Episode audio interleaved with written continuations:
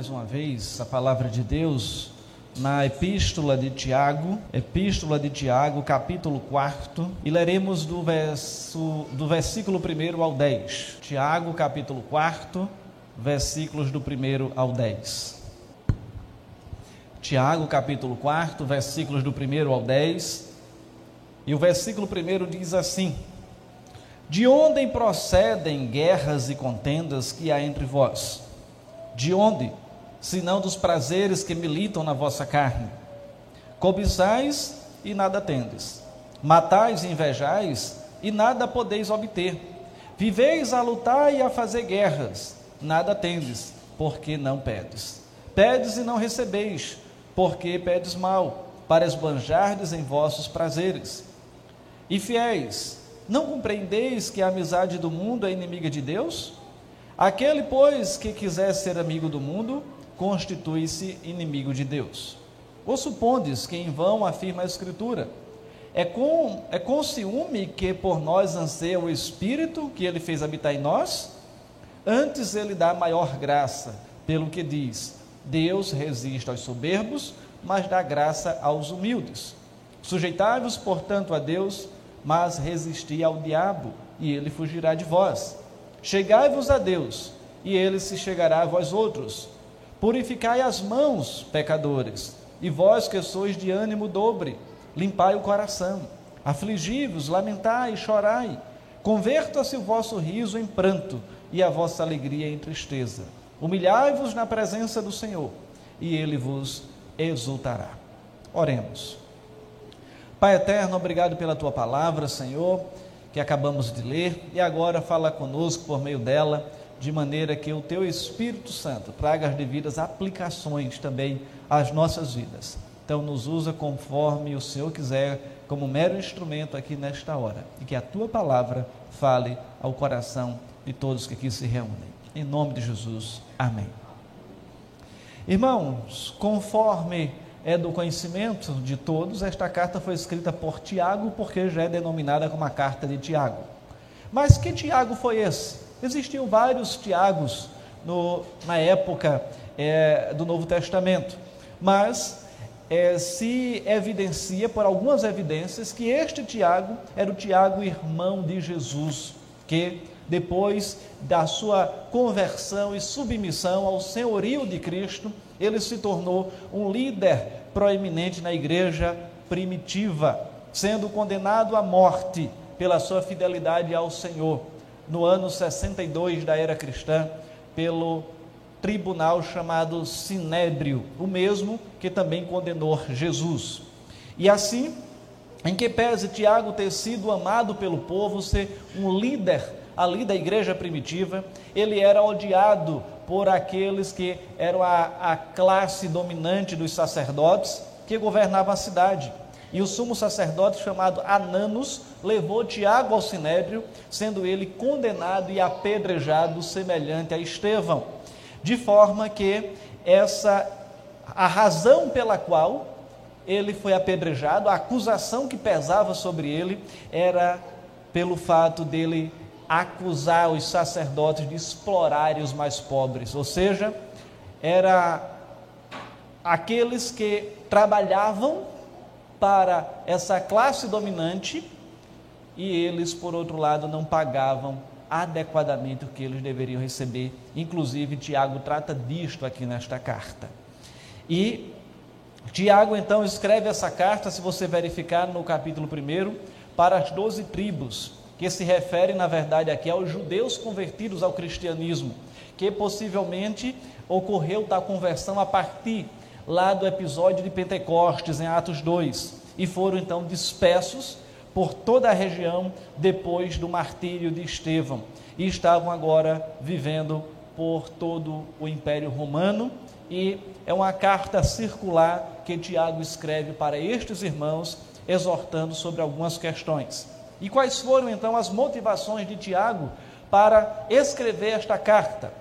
Ele escreveu para resolver alguns problemas que estavam ali no meio daqueles irmãos, daqueles crentes no Senhor Jesus. Primeiro, em decorrência da perseguição, eles estavam passando por duras provações. E ele então escreve para poder é, incentivar, fortalecer e dar um ânimo para que eles perseverassem em meio às adversidades. Também eles estavam sendo tentados a pecar, e ele escreve a carta com o objetivo de levá-los a permanecerem firmes em santidade. Alguns crentes também estavam sendo humilhados justamente por esses que estavam dominando ali, é, aqueles que se submetiam a diversas condições para é, poder ter o seu sustento, e em decorrência disso, ele traz uma exortação e dizendo: estes precisam estarem alinhados também à palavra de Deus e, como crentes, devem pagar o devido sustento àqueles que trabalham para si, ou seja, estavam se assemelhando à classe dominante dos sacerdotes. Alguns membros da igreja estavam buscando posições de liderança, no lugar de buscar a posição de servo. Ser líder não era nenhum pecado, mas se essa motivação estivesse ali consumindo o coração deles e até desprezando outros. Alguns crentes também estavam falhando em viver o Evangelho, outros estavam vivendo de uma forma mundana, outros não conseguiam dominar a sua língua, estavam falando ali demais, falando dos outros. Outros estavam se afastando do Senhor, e havia crentes que estavam vivendo em guerra uns com os outros ali no meio da igreja. Então vejam que Tiago tinha uma série de problemas para tratar nessa carta. E esse texto que nós lemos está justamente nessa última parte. Haviam crentes que estavam vivendo em conflito, em guerra uns com os outros. E ele passa então a tratar dessa questão. E as guerras, irmãos, são uma realidade da vida a, a despeito dos acordos de paz que existem mundo afora, não há apenas guerras entre nações, mas também guerra entre denominações, dentro das famílias e dentro do nosso próprio coração. Então nós temos essa natureza bélica, de maneira que Tiago diz que o nosso verdadeiro problema ele não está fora de nós, mas está dentro de nós, nos nossos corações. E quando se olha para a história da humanidade, constata-se que as guerras marcaram as maiores mudanças da sua existência, ou seja, da existência da humanidade. E dentre tantos conflitos que existiram e ainda existem, podemos citar alguns. A guerra de Peloponeso, que durou 27 anos, destruiu a Grécia no ápice da grande civilização que ela havia criado como resultado da chamada Idade de Ouro de Atenas. Roma fez da guerra uma maneira de viver para expandir o império expandiu o império, mas apesar disso ela foi vencida e destruída em dado momento justamente pela guerra. Na Idade Média, a guerra também ali assolou a Europa, culminando com os chamados horrores da Guerra dos 30 Anos, terminada em 1648. Na Primeira Guerra Mundial, de 1914 a 1918, aproximadamente 30 milhões de pessoas morreram. Todos ficaram chocados com tamanha atrocidade mas o choque não foi tanto, porque 20 anos depois outra guerra foi travada no mesmo espaço, pelos mesmos participantes e muitas das mesmas razões. A Segunda Guerra Mundial, de 1939 a 1945, onde resultou a perda agora não de 30, mas de 60 milhões de pessoas. E a gente pensa, chegamos no século 21, tudo vai ser diferente. Não, irmãos, estamos nesse exato momento vivenciando a guerra da Ucrânia, que está sendo a mais famosa, mas tantos outros conflitos estão acontecendo ao redor do mundo. E na guerra da Ucrânia mesmo, milhares de pessoas ali já foram mortas, tantos militares quanto civis.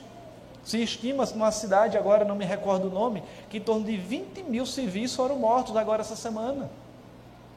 Enquanto que de soldados russos se estima que 18 mil já tenham sido mortos da soldados ucranianos, também um número considerável. Então, se você somar aí, já está perto dos 50 mil mortos só nesse conflito em torno aí de 60 dias. E assim, irmãos, estas guerras são uma, são uma projeção da guerra que está instalada em nossa natureza como seres humanos. Carregamos uma guerra dentro de nós, desejamos o nosso próprio prazer, muitas vezes à custa dos outros. E em vez de lutar, Tiago exorta a igreja a orar. Reverendo Hernandes Dias Lopes, citando um, comentarista chamado Orel Wesby diz que Tiago fala sobre três tipos de guerras que enfrentamos. E quais são esses três tipos de guerras, três tipos de conflitos? O primeiro contra as pessoas, o segundo contra nós mesmos e o terceiro contra Deus.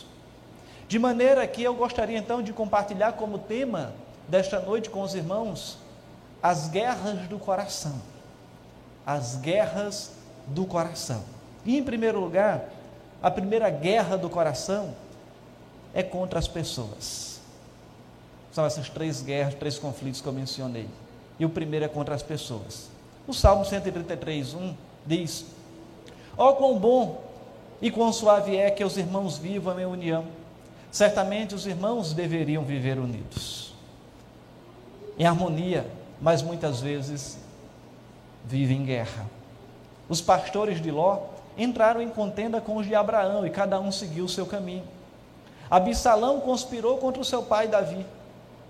Os próprios discípulos geraram tensões entre si, perguntando para Jesus quem era o maior entre eles. Ou seja, são conflitos que estão enraizados no coração do ser humano. Os membros da igreja de Corinto entravam em contendas e levavam essas guerras para os tribunais, os tribunais civis, e o próprio Paulo então exorta-os dizendo: não tem nenhum sábio para resolver essas questões no âmbito da própria igreja. E infelizmente, na atualidade também há casos semelhantes, que problemas da igreja são levados aos tribunais. E Paulo escreveu aos crentes de Éfeso, exortando-os a perseverarem na unidade e no vínculo da paz. Na igreja de Filipos, duas mulheres ali que faziam parte da SAF daquela igreja, estavam em desacordo. Estavam ali em conflito. Eram líderes. Mas Paulo também exorta aquelas irmãs a resolver os problemas. Tiago já havia anunciado também a guerra de classes. Os ricos recebiam toda a atenção e os pobres eram ignorados. Isso no capítulo 2 de Tiago. Tiago também denunciou a guerra entre patrões e empregados, no capítulo 5. E era quando já foi mencionado, os ricos estavam retendo com fraude os salários dos seus trabalhadores. Tiago denuncia a guerra dentro da igreja. Os crentes estavam ferindo uns aos outros com a língua e com o temperamento descontrolado. E finalmente Tiago denuncia uma guerra pessoal.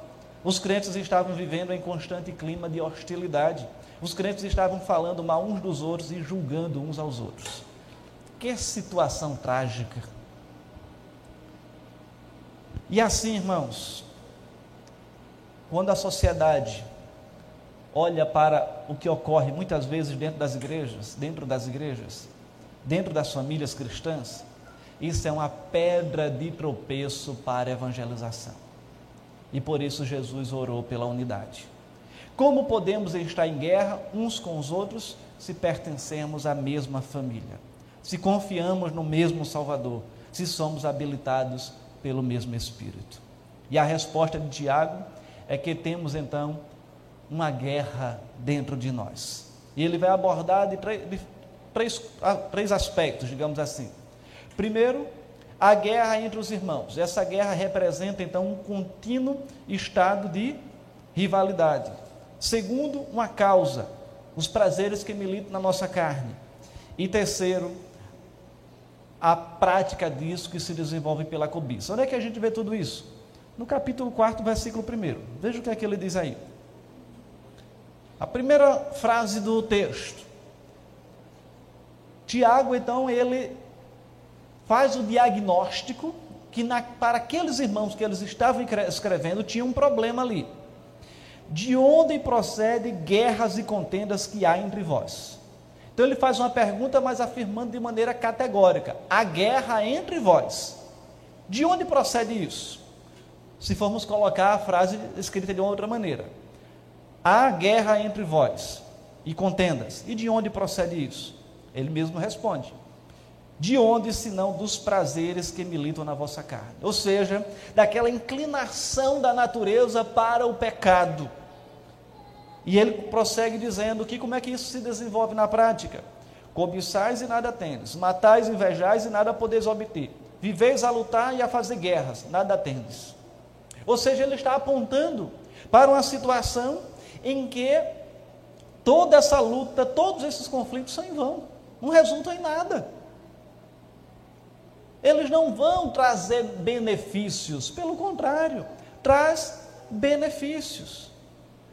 E com isso, irmãos, nós somos levados agora a um outro patamar, a um outro aspecto, que é justamente o segundo ponto. A primeiro, o primeiro ponto foi o quê? As guerras do coração. Qual é a primeira guerra? A guerra contra as pessoas. E qual é a segunda guerra? A guerra contra nós mesmos.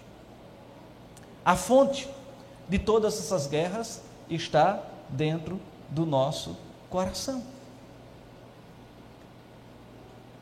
Eva não Eva aqui, tá? Eva membro aqui da igreja, mas Eva lá do Gênesis, capítulo 1, 2, 3.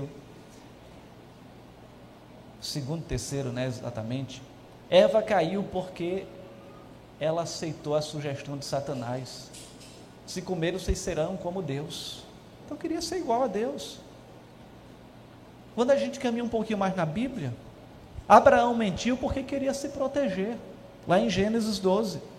Acã causou é, derrota a Israel porque egoisticamente tomou o que era proibido. Aqueles elementos lá, dentre eles uma capa. Tiago e João queriam um lugar especial no trono ao lado de Jesus. E o que é que tem em comum em todos esses personagens? Eles agem com base nos seus desejos egoístas. É aquilo que eu quero, não se importando necessariamente com o outro. E desejos egoístas levam, sabe a quê? Ações erradas. E ações erradas levam a quê? A orações equivocadas.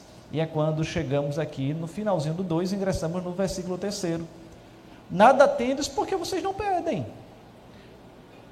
Mas Paulo prossegue, ou melhor, Tiago prossegue e diz: Mas quando vocês pedem, não recebem. Mas por que vocês não recebem? Porque pedem com a motivação equivocada. Porque vocês pedem para esbanjardes em vossos prazeres, para poder satisfazer o desejo do seu coração e não para honrar a Deus.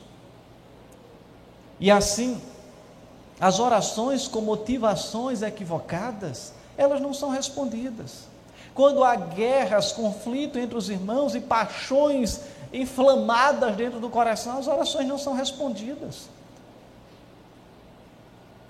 E quando estamos em conflitos, como era o caso dali, quando estamos em conflito, a comunhão ela é interrompida. E não só entre os irmãos, mas também a comunhão com Deus. A oração ela é a solução. Mas a prática, mas na prática a oração ela não está associada e nem pode estar associada a conflitos ou quando está sendo motivada pela razão equivocada. Interessante que Tiago ele prossegue ainda dizendo, tomando ainda aqui do próprio versículo 2, que ele diz: cobiçais e nada tendes.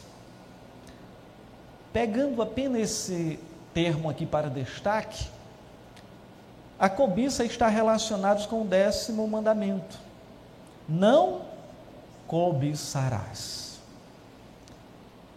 E por meio da cobiça, tomamos o,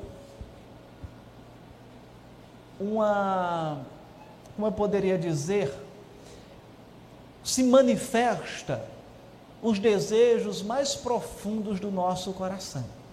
É como se quando a gente examina o coração, pudéssemos ali olhar e tirar um raio-x dele. E quando é que ela se manifesta? Nas mais diversas esferas. Quando nós não nos alegramos quando alguém conquista algo, e no lugar do nosso coração se alegrar e celebrar com a pessoa, às vezes ele fica entristecido. Então queremos, às vezes, cobiçar aquilo que a pessoa tinha e a gente queria para nós. Quando nós desejamos de uma maneira maliciosa o que é de outra pessoa.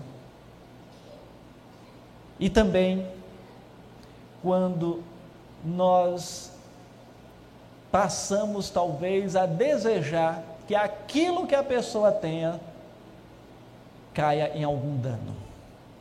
Então nós estamos cobiçando. Ou seja, é quando alguém chega lá e consegue alguma coisa e você diz: Ah, tomara que aconteça isso ou aquilo.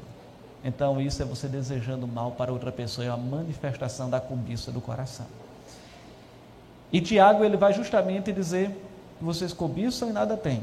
Vocês matam, invejam e nada podeis obter.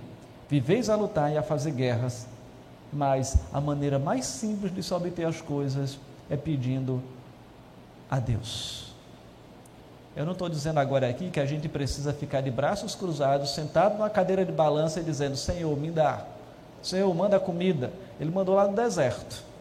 Mas nós precisamos trabalhar e pedir saúde pedir habilidade para que a gente alcance os nossos objetivos e louve a Deus por aqueles que estão caminhando conosco e também têm alcançado os objetivos. Mas prosseguindo, irmãos, vamos então entender que as guerras do coração, elas se desenvolvem a partir da guerra contra as pessoas, da guerra contra nós mesmos, mas também da guerra contra Deus. A raiz de toda guerra, ela é a rebelião contra o Criador. Diz, mas como um crente pode estar em guerra contra Deus? O próprio texto ele vai responder que é cultivando amizade com os inimigos de Deus. E quem são os inimigos de Deus ou os inimigos da nossa santidade? Tiago, no decorrer dessa perícope, desse texto, ele vai falar de três inimigos: do mundo, da nossa carne e do diabo. No versículo 4, Tiago fala do mundo. Infiéis, não compreendei que a amizade do mundo é inimiga de Deus? Aquele, pois, que quiser ser amigo do mundo, constitui-se inimigo de Deus. A palavra mundo é a tradução do grego cosmos, que foi empregada no sentido aqui, não do mundo físico, mas no sentido ético, para indicar uma sociedade corrompida, onde ela desenvolve o princípio de todo o mal que opera no coração dos homens. Então, o mundo aqui é a sociedade humana com seus valores, com seus princípios e com a sua filosofia de vida, vivendo alheio aos princípios de Deus. E esse sistema que rege o mundo, então, ele é anti-Deus. Se o mundo valoriza a riqueza, o crente pode começar a valorizar a riqueza também. Se o mundo valorizar o prestígio, e o crente começar a valorizar o prestígio. Se há uma, outras tendências mundanas e o crente passa a assimilar isso, então ele está se tornando amigo do mundo. Muitas vezes, irmãos, as pessoas confundem quando se fala de riqueza. É, então, então é para ser cultivar a pobreza? Não, não é isso. É para a riqueza não dominar o nosso coração. O jovem rico, ele não abriu mão quando diz vende tudo e dá aos pobres. Por que foi que Deus mandou fazer isso? Jesus mandou fazer isso porque aquilo era que dominava o coração deles.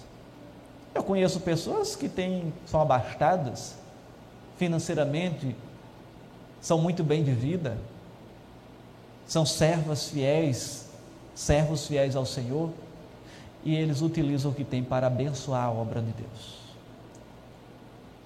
O próprio túmulo onde Jesus foi sepultado era de alguém rico que cedeu para sepultá-lo. As mulheres que o serviam muitas eram ricas e ali serviam também ao Senhor. Então, toda a questão está na motivação do nosso coração.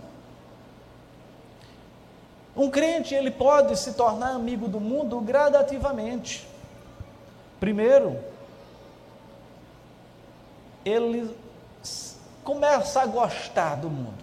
Depois começa a ser contaminado pelas questões mundanas. Terceiro, passa a amar Quarto, seu comportamento já é de acordo com o comportamento mudando. E sabe qual é o resultado disso? É condenado com o mundo. Então é um caminho que vai se desenvolvendo gradativamente. E assim, é necessário entender que não dá para ser amigo de Deus e amigo do mundo ao mesmo tempo. É o que Tiago diz aqui. Pois quem quiser ser amigo do mundo constitui-se amigo de Deus.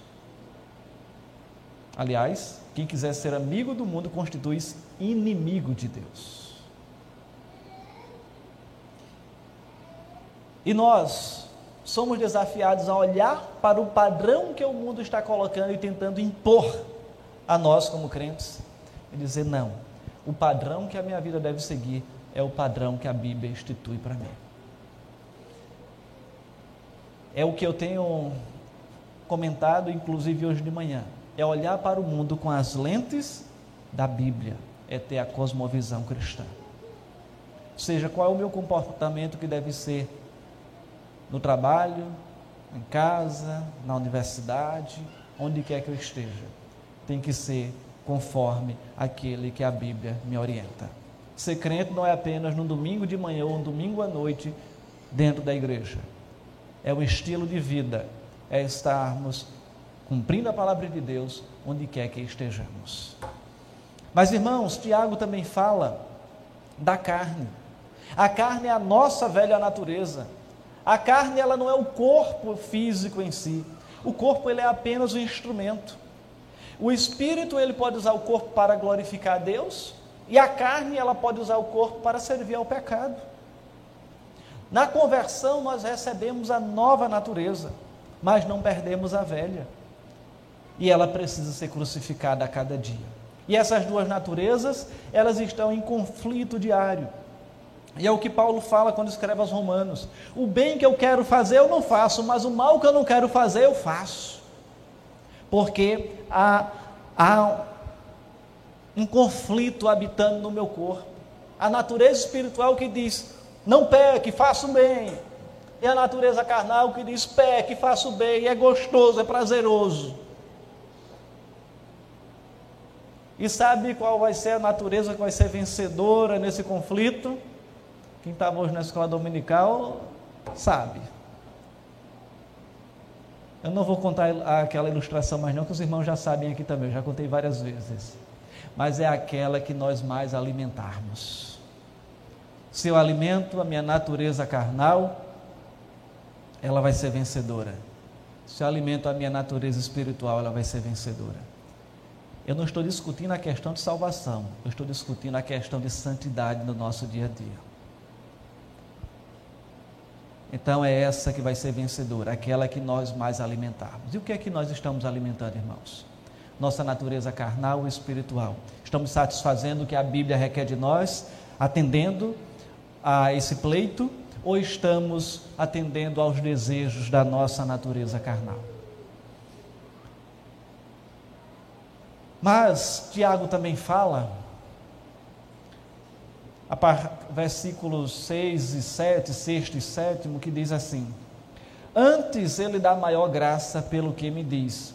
Deus resiste aos soberbos, mas dá graça aos humildes. Sujeitáveis, portanto, a Deus, mas resisti ao diabo e ele fugirá de vós.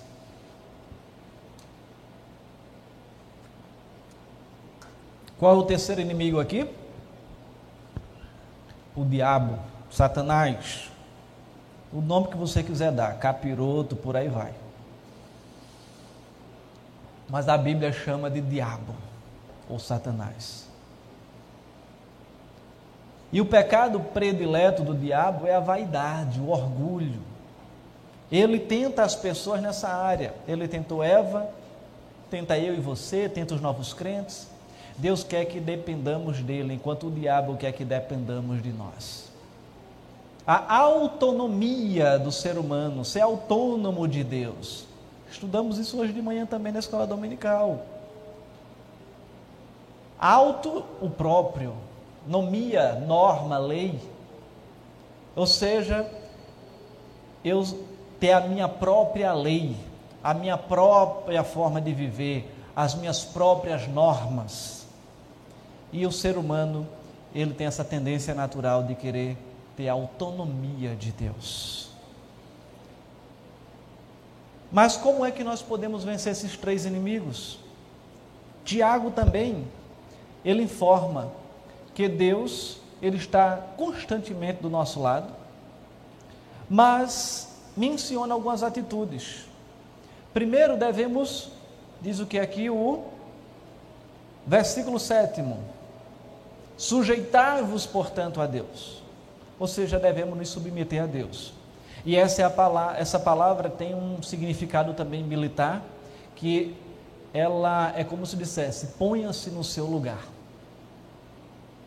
E quando um soldado quer se colocar no lugar do general, ele tem problemas. Quem serviu aqui ao exército sabe disso. Se alguém anda fora da linha, ele vai ter problemas. E o princípio é que reconheçamos quem somos e possamos nos submeter incondicionalmente a Deus, render-se a Deus, por todas as áreas da nossa vida sob a autoridade de Deus. Quando olhamos para um exemplo do Antigo Testamento, Davi ele se rebelou contra Deus, ele pecou, adulterou, mentiu, matou Urias por meio do meu xará, escondeu o seu pecado, mas quando ele entendeu e reconheceu o pecado, ele se humilhou diante de Deus, se submeteu, confessou e encontrou o perdão e a paz. E foi considerado o homem segundo o coração de Deus. Então, submeter-se a Deus é a primeira solução. E a segunda, resistir ao diabo. O diabo não é para ser temido, mas resistido. E somente quem é que vai resistir ao diabo? Quem se submete a Deus. Não é nas nossas próprias forças, mas na força do Senhor. O texto diz o quê? Sujeitai-vos a Deus, mas resistir ao diabo. Como se fosse uma sequência. Se submeta a Deus, mas resista ao diabo. E uma terceira solução é devemos nos manter perto de Deus. Versículo 8 ainda diz: Chegai-vos a Deus e ele se chegará a vós outros. E quanto mais perto de Deus, mais parecidos com Jesus nos tornamos e mais o pecado vamos perceber. Quando é que você percebe que está com uma ruga no rosto? É quando você está longe do espelho? Não, mas se aproxima do espelho. E quando nós nos aproximamos de Deus, o que é que acontece? Deus é o espelho. Vamos pegar essa ilustração aqui. Ele vai espelhar o nosso pecado. Então, quando nos aproximamos de Deus, nós vamos ver que somos pecadores. E quão pecadores somos. Portanto, é necessário ter a comunhão com Deus para reconhecermos o nosso pecado e com isso tratarmos o nosso caráter, nossa vida para pecarmos menos. E assim, irmãos, o texto prossegue dizendo que o trato do pecado, então, ele algumas palavras aqui eu não vou tratar delas, mas ele diz ao final, diz: Afligi-vos, lamentai e chorai. Converta-se o vosso riso em pranto e a vossa alegria em tristeza. Em outras palavras, está dizendo: afligir pelo vosso pecado. No versículo anterior, ele fala também: vós que sois de ânimo dobre, limpai o coração, ou seja, é aquele que cocheia entre dois pensamentos. Ah, eu estou procurando servir a Deus, mas eu também quero servir ao mundo. Não, para servir apenas um Senhor. E ao final eles humilhai-vos na presença do Senhor e Ele vos exultará. Então é se colocar, se submeter a Deus. E as guerras do nosso coração, elas serão sanadas. As guerras do nosso coração serão sanadas. A guerra contra as pessoas. Nós vivemos, irmãos, num momento em que a sociedade, não de hoje, mas já faz alguns anos, ela tem vivido às vezes, a muitas pessoas em polos opostos. E a igreja, ela precisa despertar para isso. A igreja ela não precisa viver em polos opostos, ela veio para propagar, propagar a paz. E nós, deixa eu ser bem claro, porque isso gera conflitos, inclusive dentro de igrejas. Estamos vivenciando um ano eleitoral. E guerras existem. Conflitos existem porque eu defendo o candidato A, defendo o candidato B. Mas nós, como servos do Senhor, precisamos defender a causa de Cristo. Será que você prega o Evangelho como você defende seu candidato? Devemos votar em quem se alinha com os princípios bíblicos, sim, mas isso não deve ser motivo de briga, não. Não deve ser motivo de discussão e nem de levar pessoas a ficarem é, com famílias divididas, igrejas divididas, amizades desfeitas. Amanhã, o candidato que você está defendendo hoje vai estar aliado com o outro. E qual testemunho, como cristãos, brigando nesse sentido, guerreando, estamos dando para aqueles que estão à nossa volta? Então é necessário a gente olhar e entender. Se fala muito em terceira via por aí, mas a terceira via autêntica, verdadeira, é a palavra de Deus, aquela que não está para A nem B, mas ela diz, identifica onde está o cerne, o centro da guerra, que é no coração do ser humano. E a gente precisa tratar o nosso coração. E de uma maneira íntegra, de uma maneira sincera, nós avançarmos de maneira que o nome do Senhor fique, seja glorificado. Nós precisamos estar atentos aquilo também que a gente coloca nas nossas redes sociais, que a gente compartilha em grupo de WhatsApp. Se for edificante, coloque, se não for, não coloque. Passe também pela peneira da verdade, porque tem muita mentira hoje aí sendo propagada. Ah, fake news. Fake news é apenas um nome americanizado para mentira, mas a Bíblia já fala da mentira lá desde muito tempo. Então, fake news não é novidade.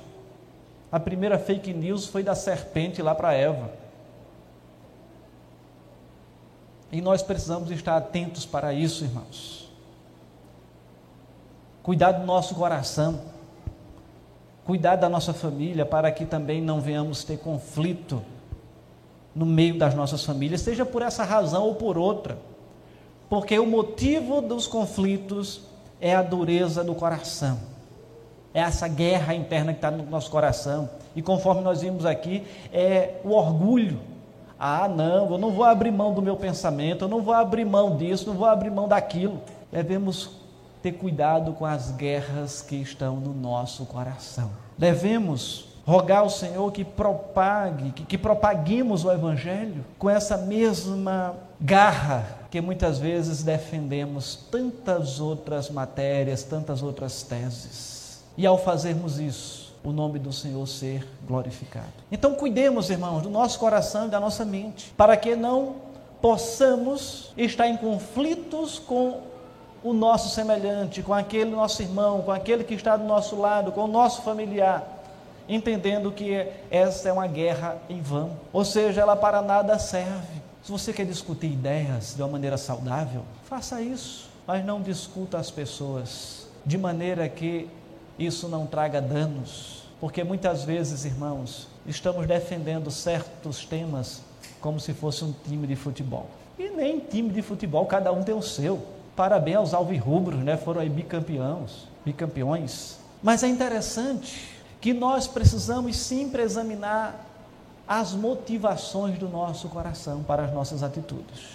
E ao examinarmos, deve passar pelo crivo da palavra de Deus e saber se está de acordo com ela e se isso glorifica o Senhor. Que o Senhor nos dê graça para sermos cuidadosos nas nossas palavras, nas nossas discussões e nas nossas postagens. Eu costumo dizer que o que nós fazemos no mundo virtual tem consequências no mundo real. E nós precisamos estar atentos a isso. Ah, não, foi lá na internet. Tem consequências no mundo real. Que hoje já se confunde, né? O real e o virtual está muito conectado. Até a igreja já no virtual já tem e até conversões de avatares já se propagou aí.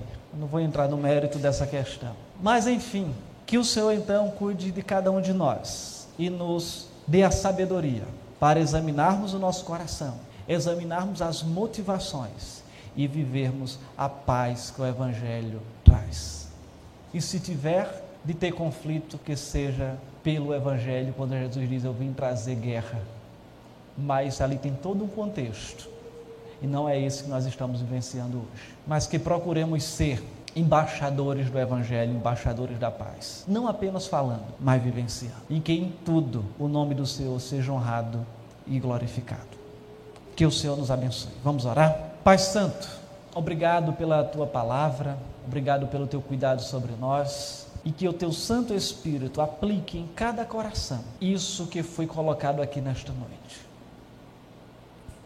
Que estejamos atentos aquilo que vivenciaremos nos próximos dias e meses, que nós possamos ter o cuidado, a cautela de quando formos nos pronunciar, termos o zelo e o filtro da tua palavra, o zelo para com aquele que está do nosso lado. Que examinemos, ó Senhor, as motivações do nosso coração e que esse coração seja submetido ao teu senhorio. Diga, Senhor, cuida do meu coração, cuida da minha vida. E que os conflitos que existem, muitas vezes no nosso interior, eles possam receber a reconciliação maior. E talvez o maior conflito, Senhor, que é o conflito da nossa natureza pecaminosa.